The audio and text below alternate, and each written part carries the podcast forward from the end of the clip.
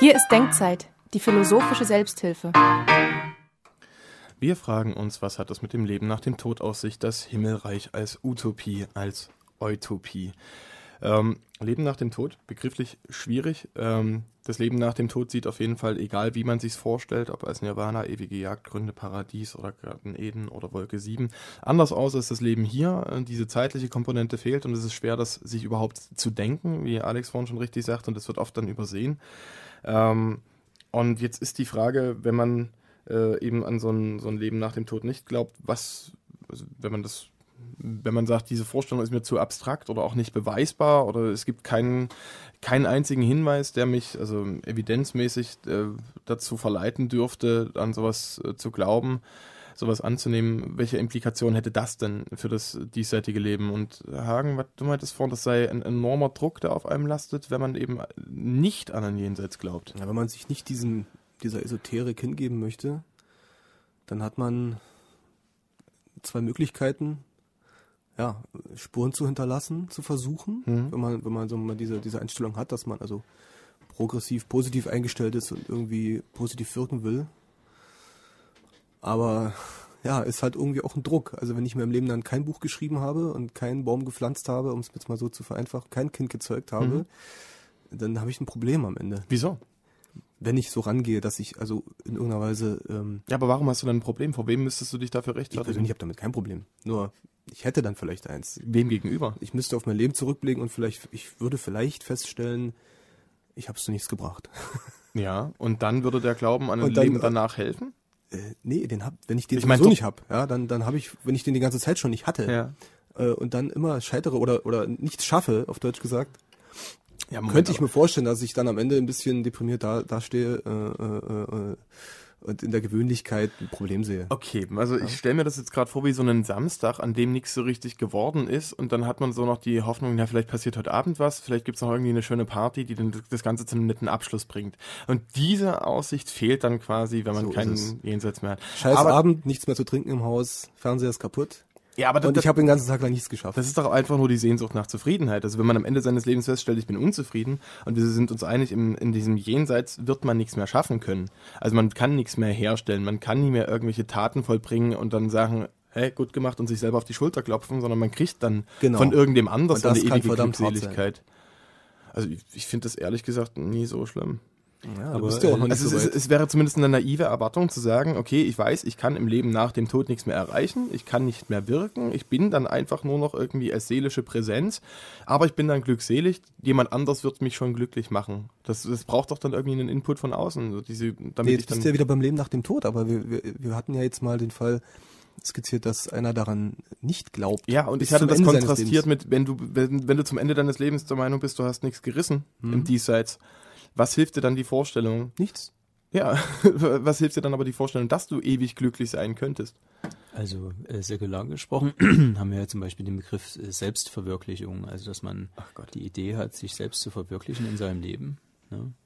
Ja. ja. dass man als Person äh, quasi auf einem Weg ist und ähm, es verschiedene Abschnitte gibt und äh, zu sich selbst findet. Ja. Ah ja, das ist ein ekelhafter Essentialismus. Den mag ich ehrlich gesagt nicht. Ja, also, gut, das ist aber Geschmack. Also es gibt ja viele, die, die leiden auch darunter, dass sie eben, wie, wie du eben sagst, bestimmte Ziele in ihrem Leben oder nicht erreicht haben, vielleicht nicht erwachsen geworden sind, vielleicht ähm, das Gefühl haben, dass sie nicht wirklich ähm, zu einer Persönlichkeit herangereift sind, die die Verantwortung übernimmt für ihr eigenes Leben. Okay, aber das sind Dinge. ja ganz andere Formulierungen. Also ich, mich, mir geht es prinzipiell um diesen Aspekt der Selbstfindung oder dieses, äh, ähm, ja, ich muss zu mir selbst kommen. Und was anderes ist es, wenn du eben sagst, zu einer Persönlichkeit heranreifen, selbstverantwortlich oder irgendwie erwachsen werden und so. Ja, ja. Das sind Dinge, ähm, da ist ja nicht prädestiniert, was dein Selbst ist oder dass du das entfalten müsstest oder dich selbst verwirklichen musst. Aber Selbstverwirklichung ist ja schon wieder, es ist angelegt in mir. Ich muss eigentlich mir selber selber gerecht werden.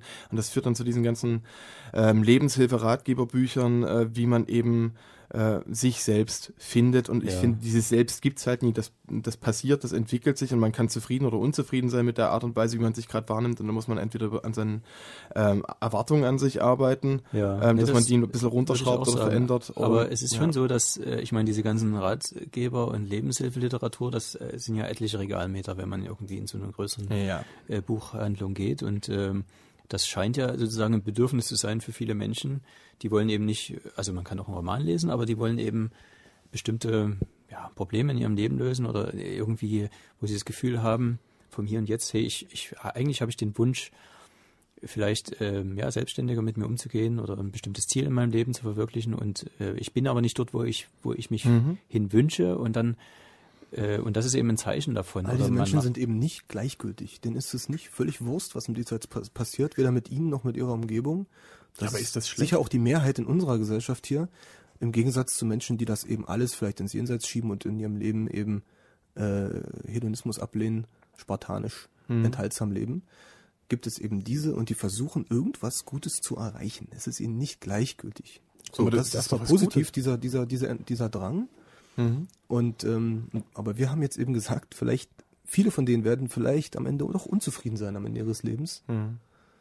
Und ich habe einfach nur festgestellt, dass das verdammt hart sein kann. Okay, ich, verstehe den Punkt, dass das äh, sehr viel Verantwortung auf einen legt und in der ähnlichen Richtung argumentierte so ein Artikel, den wir auch äh, mehr besprochen hatten, ähm, der sich recht äh, pointiert nannte The Blessings of Atheism, ähm, also die Segnungen des Atheismus, ein Widerspruch in sich, ähm, der aber eben darauf äh, hinauslief, also einerseits die Freiheit von Leiden nach dem Tod, die kann man auch in einem rein säkularen, diesseitigen Weltbild unterbringen. Das heißt, ja, das man muss bei einem, bei, einer, bei einem Amoklauf in den USA, wo dann eben hinterher wieder ganz viele Reden gehalten werden, wo man dann, dann die Angehörigen damit tröstet, ja, aber ihre Kinder sind jetzt an einem besseren Ort äh, in dem es kein Leiden gibt und äh, sie spüren da nichts mehr in der Richtung und die sind wenigstens gut aufgehoben.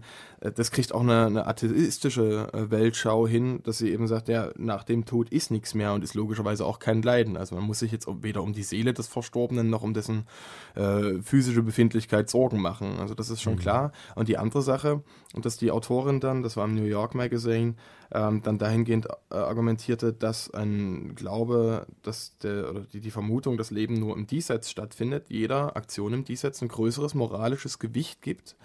Denn ähm, einerseits, man ist nicht vor einem anderen äh, dann der Rechenschaft pflichtig, mit dem man sich irgendwie still im Gebet oder bei der Beichte auch austauschen kann. Also wenn man einem Mitmenschen irgendwie Unrecht tut, nach welchem Verständnis auch immer, dass man sich dann einfach ins Zwiegespräch mit Gott begibt und sagt, tut mir leid, sondern dass derjenige halt, äh, wenn er säkular eingestellt ist, sich mit seinem Mitmenschen auseinandersetzen muss. Also er kriegt nie äh, er kann nicht einfach Abbitte leisten und kriegt eine ähm, Absolution von oben, sondern er muss mit dem Mitmenschen und äh, die Werte und äh, die Verhaltensweisen aushandeln, äh, nach denen alle miteinander sinnvoll zusammenleben können. Also diese Art Selbstrechtfertigung über ewige Wahrheiten und ewige moralische Leitsätze gibt es nicht. Es, es muss immer eine Auseinandersetzung damit sein, ähm, was innerhalb einer Gesellschaft als ethisch annehmbar anerkannt wird ähm, und dass man sich da selber dazu positioniert. Also man kann es sich zumindest nicht so leicht machen zu sagen, äh, Moral ist eine Sache, die steht fest.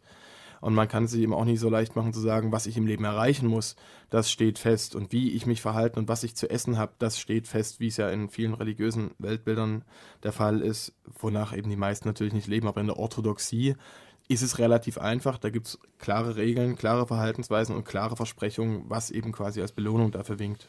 Und die Selbstverantwortung für jemanden, der eben nicht an ein Leben nach dem Tod glaubt, was im Endeffekt eigentlich konstituierend ist für jede religiöse Weltsicht, ähm, legt quasi mehr Verantwortung in das Diesseits und auf das Individuum gegenüber seinen Mitmenschen und gegenüber sich selbst. Also die Unsicherheit ist größer, klar. Und dann ist vielleicht auch die, die Sehnsucht nach sowas wie Selbstfindung in Anführungsstrichen größer, weil man eben dann doch glaubt, man möchte doch zu irgendeinem Zweck geschaffen sein. Man möchte diesen Zweck doch erkennen. Wofür bin ich da? Ich muss das finden, den Kern meines Selbst. Und das sind eigentlich noch, sag mal so, so, so Schatten äh, einer oder Nachklänge einer sehr religiösen Weltsicht, in der jeder Mensch zu einem Zweck und aus einem bestimmten Grund und aus einem bestimmten Schöpfungsplan heraus mit Sinn ja, geschaffen das hat, ist. Das hat nichts mit religiöser Weltsicht zu tun. Das empfinden auch alle anderen Menschen, ja, ich weil sag nur, aber das in der Lage sind zu abstrahieren und, und die eigen, ihre, ihr, ihr eigenes Dasein zu hinterfragen. Das, das ist genau das, was ich vorhin meinte, dass man echt in dem, in dem Moment eine sehr schwere Last auf sich trägt, eine sehr hohe Verantwortung. Genau. Also als nichtgläubiger Mensch sind die Taten, die man tut, die, die unter moralischer äh, äh, Wertung ja. viel höher zu bewerten. Und diese Last spürt man auch, kann, oder wird man auch selbst spüren. Ich gebe dir völlig recht, dass auch diese Selbsthilferatgeber äh, eher vielleicht von, von säkularen Menschen gekauft werden, die eben genau diesen Halt in einer Gruppe nie haben, die sich gegenseitig ständig wieder bestätigt und äh, gegenseitig versichert, dass eben der Sinn des Lebens äh, irgendwas mit Gott gewollt hat und Schöpfungsplan zu tun hat, ähm, sondern dass es eher die Menschen sind, äh, die an sowas nicht glauben und dann trotzdem fragen, wo ist dann der Sinn? Aber aus meiner Sicht ist es trotzdem ein Nachklang religiösen Denkens, dass man einen prädestinierten Sinn im Leben überhaupt vermutet. Ähm, oder ja, es ist, ist zumindest kein Nachklang, das ist eine, eine Grund, Grundgedanke des, naja, des okay, diese Denkens. Art von, von, von vielleicht Spiritualität ist eine Frage dieses. Ich bin in meinem Leben, ich bin in meinem Leben nie religiös gewesen, deswegen kann es mhm. mir kein Nachklang sein. Nee, das hatte wenn damit, ich, wenn ich mir diese Gedanken mache. Das, die, die Denkstruktur mag ja trotzdem religiösen Ursprung sein, auch wenn du nicht religiös die warst. Die Denkstrukturen sind vielleicht einfach, kommen aufs Gleiche hinaus. Aufgrund der gleichen Grundvoraussetzungen, nämlich, dass man denkt. Wir haben gerade noch ein Jojo, glaube ich. Ähm, von mir aus parallel, also die Frage, wozu bin ich hier, mag eine allgemeinmenschliche sein. Und wenn ich jetzt nochmal, ich hatte es vorhin in der Pause angesprochen, bei Sartre bin, ähm, dann hat er diesen äh, Dostoevsky-Satz genommen, wenn Gott nicht existiert, ist alles erlaubt. Ähm, und der wurde immer als Schreckgespenst verstanden, dieser Satz, von wegen dann herrscht quasi ethische ähm, Willkür oder moralische Willkür und dann sagt aber eben der aufgeklärte säkulare Mensch, ja, aber das genau setzt den Menschen in die Verantwortung.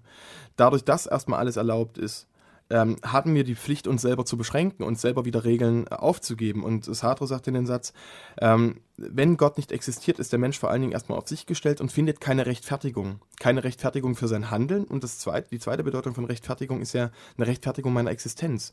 Wenn ich dadurch, dass ich bin oder als Seiender schon eine Rechtfertigung im Himmel habe, weil ich angelegt bin in einem Schöpfungsplan, ist alles okay. Dann muss ich mich nie irgendwie beweisen, sondern ich bin einfach da und das hat seinen guten Sinn und Zweck. Aber wenn ich so eine Schöpfungsplan-Rechtfertigung nicht habe, dann muss ich, also Rechtfertigung für mein Sein, dann muss ich mich ja irgendwie durch mein Tun äh, meinem Sein Sinn geben. Und dort fängt der, dieser, ähm, der Existenzialismus an, und ähm, Sartre sagt nie ohne Grund, eben der Existenzialismus ist auch ein Humanismus, ein säkularer Humanismus. Diese Verantwortung muss der Mensch aushalten für sich, sein Tun und vor allen Dingen für das sich selber Sinn geben. Und da sagt er, die Existenz geht der Essenz voraus.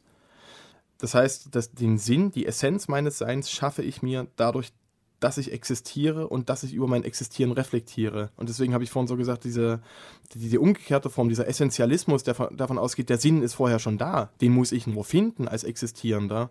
Das ist aus meiner Sicht ein absoluter Fehlschluss, der gegen die Erkenntnis eigentlich auch der Evolution und der Hirnforschung spricht.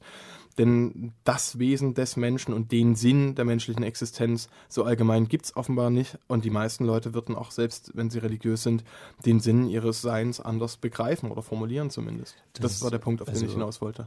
Ich äh, muss jetzt, ich reagiere immer ein bisschen, wenn du sowas sagst, vor allen Dingen auf so diese, ähm, also alles, was du gesagt hast, finde ich total nachvollziehbar, vor allen Dingen äh, auf Sartre bezogen und so. Jetzt äh, ist meiner, meiner äh, Wahrnehmung nach nur es nicht so, dass man äh, traditionellen religiösen Selbstverständnissen einfach quasi diese Frage abnehmen kann, sondern ähm, eher andersrum, dass sie, dass sie quasi genau an derselben Stelle eben versuchen, äh, ähm, also sich genau dieselben Fragen stellen und ähm, ja und und dann nicht einfache Antworten. Also ich meine, man, genau wie man Sartre lesen kann, dann kann man auch Luther und Augustinus dahinter halten kann und man, die stellen ja. sich ähnliche existenzielle Fragen und die die geben genauso selten oder so, also auch nicht diese einfachen Antworten äh, ab. Also ich meine, ich, ähm, dass man das nicht jetzt so, so dualistisch gegenüberstellt und, äh, sondern eher sieht, dass, dass es verschiedene Versuche geht, mit dieser grundsätzlich existenziellen Problematik umzugehen und dass es in der Geschichte eben immer wieder verschiedene Anläufe gab, da einfache Verständnisse ähm, abzu, zum Beispiel, wenn man sich die Patristik anguckt, also die, die Kirchenväter, die haben eben versucht, die Gnoseologie in diesem Dualismus ähm, ähm, aufzuheben. Genauso wie Luther eben versucht hat, ähm, ein sehr weltliches äh, und sehr, sehr einfaches äh, katholisches Weltbild damals äh, zu, anzugreifen, was sich eben sehr weit im, entfernt hatte von so persönlichen, individuellen ähm, Problemen. Also man kann zum Beispiel sagen, dass der Kulturprotestantismus also ich wüsste nicht, wo der eine große Distanz hat zu dem, was ähm, also zu den Fragen, die du gestellt hast, die man da bei Sartre findet. Ich das glaube nicht, dass diese Distanz unbedingt groß ist und ich äh, habe überhaupt keinen Zweifel daran, dass äh, gerade äh, Leute wie Lothar und Erasmus über die ähm, über den Sinn des Lebens und was eben eine Rechtfertigung für die Existenz ist und mit wem man sich gut stellen muss und wie man zur Erlösung kommt, ähm, dort auch sehr viel ähm, Diesseitiges mit eingebunden haben. Ich glaube nur, dass, äh, und das ist keine Abgrenzung zwischen religiösem und nicht religiösem Denken, sondern zwischen einem eher naiven und einem ähm, reflektierenden genau, Denken. Genau. Ob du eben an sowas wie eine Selbstfindung glaubst, also es ist schon was da, es gibt dann so einen Schicksalsbegriff und ich muss nur finden, was meine Bestimmung hier ist. Ähm, oder ob du, was du auch mit äh, Luther formulieren könntest, ich weiß nicht, ob ich erlöst bin oder ob ich es nicht bin. Ich muss mich hier im Diesseits auf jeden Fall zurechtfinden. Es mag sein, Gott hat schon einen Plan und hat schon eben die Guten ins Töpfchen, die Schlechten ins Kröpfchen ähm, schon sortiert und ich bin trotzdem hier in die Welt geworfen und muss mich ähm, damit auseinandersetzen, was ich hier tue. Und ich kann nicht darauf hoffen, dass mein Handeln, äh, wenn ich so oder so handle, zwingend zur Erlösung kommt. Das ist einer anderen Instanz überlassen. Und als Säkularer sage ich einfach nur, das ist überhaupt keiner Instanz überlassen. Ich muss das mit meinen Mitmenschen aushandeln handeln. Aber die Vorstellung, dass es, wie gesagt, diesen, diesen einen festen Plan gibt und in dem bin ich dann aufgehoben, sobald ich eben begriffen habe, was hier meine Rolle ist, die Vorstellung, die kann man sowohl als säkularer als auch als nicht säkular, äh, als religiöser Mensch haben, die finde ich relativ naiv. Und dieses dieser Essentialismus, gegen den ich mich wende. Also das ist weniger ein, ein Dualismus, den ich hier aufmache zwischen religiöser Sphäre und säkularer Sphäre. Ja, ja, also das äh, quasi die Frage, weil du sagst, ähm, den muss ich nur finden, mein, mein Plan. Ja, das ist ja, das nur ist natürlich ein bisschen, äh, ähm, also in Wirklichkeit ist es nicht so einfach, äh, diesen Sinn zu finden für sein eigenes Leben. Ja, aber ja. ich finde schon, der Begriff Selbstfindung ist eine Irreleitung an der Stelle. Selbstfindung heißt, es gibt etwas Präexistentes, was ja. meinen Sinn ausmacht. Ich muss nur auf den Hund kommen. Ich und das, das, macht, das macht, kann die Leute wirklich ver verrückt machen. Da würde ich dann mit Hagen völlig mitgehen. Vielleicht mein, so vielleicht ein Druck Wir meinen wahrscheinlich Menschen. das Gleiche. Wir meinen mündig werden. Also ich finde es spannend an diesem Begriff, äh, ich sage immer spannend, wenn ich äh, äh, an diesem Wenn du Begriff, kompliziert meinst. Dass er ja eigentlich ähm, quasi irgendwas vorwegnimmt. Also ich weiß ja, es wird mich geben irgendwie, wenn ich mich vorher ablebe, noch in, an so einem Punkt zur Rente, ne? Und dann mhm. werde ich mich diese, werde ich mir die, diese Fragen stellen. Ich kann da sozusagen in die Zukunft hinein entwerfen. Ne? Und dieses und diese Überzeitlichkeit, die mir als Menschen eben gegeben ist, mhm. äh, in meinen Entwürfen, die ist sozusagen in diesen Begriffen auch angelegt. Auch, zum Beispiel, wenn ich mir, äh, dass ich sozusagen in dem in dem Keim, der ich bin als als als Kind, schon die ganze Pflanze mit mit drin ist, ne? Mhm. dass ich aber nicht äh, sagen kann, unter welchen Bedingungen diese Pflanze dann, also jetzt die Metapher von Pflanze, unter welchen Bedingungen, wo die jetzt steht, auf dem Felsen oder irgendwie in, einem, mhm. in einer mhm. weiten Ebene und ich bin ganz allein oder bin im Wald oder so. Weil man macht sich seine Vorstellung, wie es sein könnte, ja. Ne, man hat diese, diese ganzen Aspekte, man hat auch nicht alle, alle, also man hat es überhaupt nicht im Griff jetzt, ob ich dann ähm, viel, viel äh, wasserreiche Gegend, also jetzt, wenn ich mir eine Eiche vorstelle, ne, also die, man muss ähm, quasi mit bestimmten Bedingungen botanisch. einfach äh, National oder was? Ein bisschen botanisch. Botanisch? Ja, die, also die, ähm, mit den Eichen. Die, die Metapher ist, äh, dass der, dass im Keim sozusagen die ganze Pflanze mhm. schon irgendwie äh, prädestiniert ist, ja. Und das bezweifle ich. Ähm, dass die aber die Frage, dann auch eine Rolle. dass es aber ja. verschiedene Bedingungen gibt äh, auf diesem in dieser Zeit und dass es auch die Frage äh, gibt, wie ich mich eben entscheide, also wie ich zu mir selbst werde. Genau, das Ent ja. Entscheiden und zwar nicht im Hinblick darauf, dass es schon irgendwas gibt, dem ich identisch werden muss, wie ein Selbst. Ich muss mich mhm. selbst finden und dem identisch werden, sondern wenn ich zwei identische, auch genetisch identische Keime irgendwie einpflanze, selbst in, an, gleich nebeneinander, dann kommen ja. dort unterschiedliche Pflanzen raus. Und das ist für mich genau der Grund, warum eben im Keim noch nicht das Selbst angelegt ist und es auch sowas wie das Selbst als Essenz nicht von vornherein gibt. Ähm, aber die Vorstellung da ist dann, dass man irgendwie im Leben mit sich selbst in Einklang kommen möchte. Mit sich selbst in Einklang. Also da gibt es eine, genau, eine genau Entität, genau das. das. bin ich, und da gibt es das Selbst und mit dem möchte das Ich in Einklang sein. Ähm, das ist eine interessante Vorstellung, eine nach der viele in irgendwelchen unterschiedlichen Formulierungen irgendwie trachten und ich denke trotzdem, dass es wirklich das, das Leben sehr schwer macht, wenn man auf diese Form von Selbstfindungstrip geht, weil man eben nach irgendwas sucht, was per Definition nicht da sein kann, weil es diese prädestinierte äh, Form des Selbst, diese Essenz nicht gibt, es sei mhm. denn, ich entwerfe mich in die Richtung, wie es dann wieder Sartre sagen würde. Ich muss Entscheidungen Lebensentwurf. treffen. Ja, Lebensentwürfe gibt es und ich kann nicht realisieren und ich kann sagen, meine Erwartung da, dieser Entwurf, das war vielleicht ein bisschen zu hoch, das kriege ich nicht hin. Es sind Entscheidungen, die nie die, die Sicherheit in sich tragen, dass man damit eben irgendwie in den Einklang kommt oder mit sich selbst identisch wird oder eben seinen richtigen Platz in der Schöpfungsordnung einnimmt. Es sind Entscheidungen des Menschen, des Individuums, wie es sein möchte und dann kann man enttäuscht davon sein, wie es ausgeht oder nie. Und das ist ein gewisser Druck, aber man kann sich jedenfalls nie an eine, also aus meiner Sicht nicht an eine höhere Ordnung wenden oder auf die berufen. Man findet eben um es mit Sartre nochmal zu sagen, keine Rechtfertigung außer sich, der Mensch ist auf sich geworfen. Man ist äh, zur Freiheit verdammt. Also diese, zu dieser genau. Pflanze kommt sozusagen noch der beim Menschen jetzt dieser Freiheitsaspekt hinzu. Ja. Genau. Aber und der ist aber äh, quasi, den hat der Mensch immer, aber den äh, realisiert oder nicht. Ne?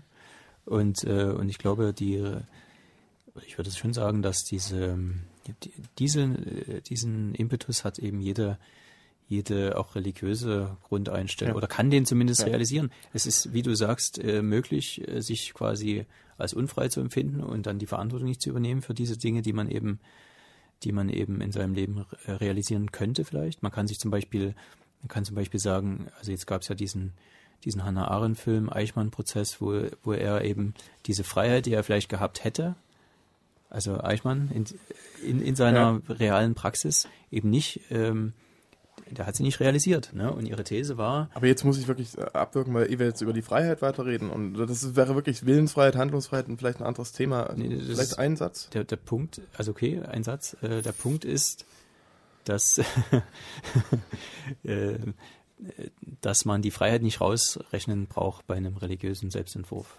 Muss man nicht. Gegenteil. Okay. Ähm, und bei dem, bei dem Thema Freiheit wäre ich ja dann auch wieder dran, was jetzt aber nicht sein soll, deswegen bleibt es bei diesem Witz.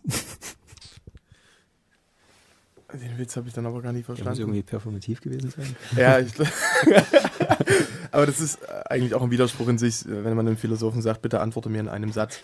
Ähm, wir machen Musik. Äh, ich freue mich sehr, heute mal Musik einbinden zu können vom Landesjugendchor Sachsen. Das ist das Auswahlensemble des ähm, Sächsischen Chorverbandes. Und aus einer Liveaufnahme vom vorletzten Jahr hören wir drei Stücke, zweimal Mendelssohn Bartholdy, auch eben in Richtung Erlösung in Kyrie ähm, dann ein Frauenstück Hebe deine Augen auf und zuvor eine moderne Komposition von Eric Whittaker, Lux Aurumque. Also Licht und Gold, ähm, also auch ein sehr sphärisches Stück und viel Freude damit. The most important philosophy, I think, is that even if it isn't true, you must absolutely assume there is no afterlife. You cannot for one second I think, abrogate the responsibility of, of, of believing that this is it. Because if you think you're going to have an eternity in which you can talk to Mozart and, and, and Schopenhauer in, in, on a cloud and learn stuff and you know really get to grips with knowledge and understanding, and so you won't bother now, I think you're it's a terrible, a terrible mistake. It may be that there is an afterlife, and I'll look incredibly stupid, but at least I would have had a crammed pre-afterlife, a crammed life. So to me, the most important thing is, um, you know, uh, as Kipling put it, you know, to fill every 60 seconds uh, with, no, what is it? To fill every unforgiving minute with 60 seconds worth of distance run, you know, absolutely. Uh, so that's all I'm saying, I suppose, is that um, is that it, there's no point wasting time um, being lazy. Though, of course, indolence in a divine way, axidy, has its, um, has its advantages. Oh, shut up, Steve. Okay. Oh, shut up, Stephen. Um, ja, äh, Stephen Fry macht hier die Position stark, dass so ein Glaube an den Jenseits, in dem man halt noch was erreichen könnte, in dem man halt sich um die wirklich existenziellen Fragen kümmert und mit Schopenhauer und Mozart über das Wesen von Musik und vom Sein reden kann. Ähm, eine, eine Art Vertröstung ist, die aus seiner Sicht keinen Sinn ergibt, dass er zwar nicht negiert, dass da ein Leben nach dem Tod äh, stattfinden könne und dass man dann halt Mozart und Schopenhauer begegnet, aber dass, äh, wenn man nicht versucht, diese Fragen im Diesseits zu beantworten und sich mit denen auseinanderzusetzen, dass es dann äh, auch verschwendete Zeit hier sein kann oder dass man sich eben selber vertröstet und die wirklich entscheidenden Dinge hier im Diesseits gar nicht anpackt, in der Hoffnung, sie später klären zu können. Und wie wir schon sagten, das Problemlösen ist eine Eigenschaft des diesseitigen Lebens. Alles Leben ist Problemlösen, heißt es bei Popper, und eben der Mangel an Mangel im Jenseits, ähm, heißt, dass es dort keine Probleme mehr zu lösen gibt. Und äh, es gibt dort auch nichts mehr zu, zu vervollständigen, zu erreichen im Endeffekt. Und äh, Stephen Fry macht eher den Punkt stark, jede gegebene Minute im Diesseits mit 60 lebenswerten Sekunden auch zu füllen. Und ähm, selbst, wie gesagt, wenn man nicht ausschließen kann, dass es ein Jenseits gibt, hält er es für aus seiner Sicht für lebenspraktischer anzunehmen, dass das nicht ist und dass man wirklich alles, was man sich unter Leben vorstellt, unter einem lebenswerten Leben im Diesseits versuchen möge zu erreichen und umzusetzen. Alles andere wäre wie Heroin. Könnte man Verdrängung so sagen. und scheinbare Glückseligkeit. Ja. Eine andere Diskussion, und an der Stelle mache ich auch gleich mal Werbung, die hatte ich zuletzt mit Arik Platzek, der ist Redakteur beim, ähm, bei Diesseits, ein Magazin für weltlichen Humanismus, erscheint, äh, soweit ich weiß, quartalsweise.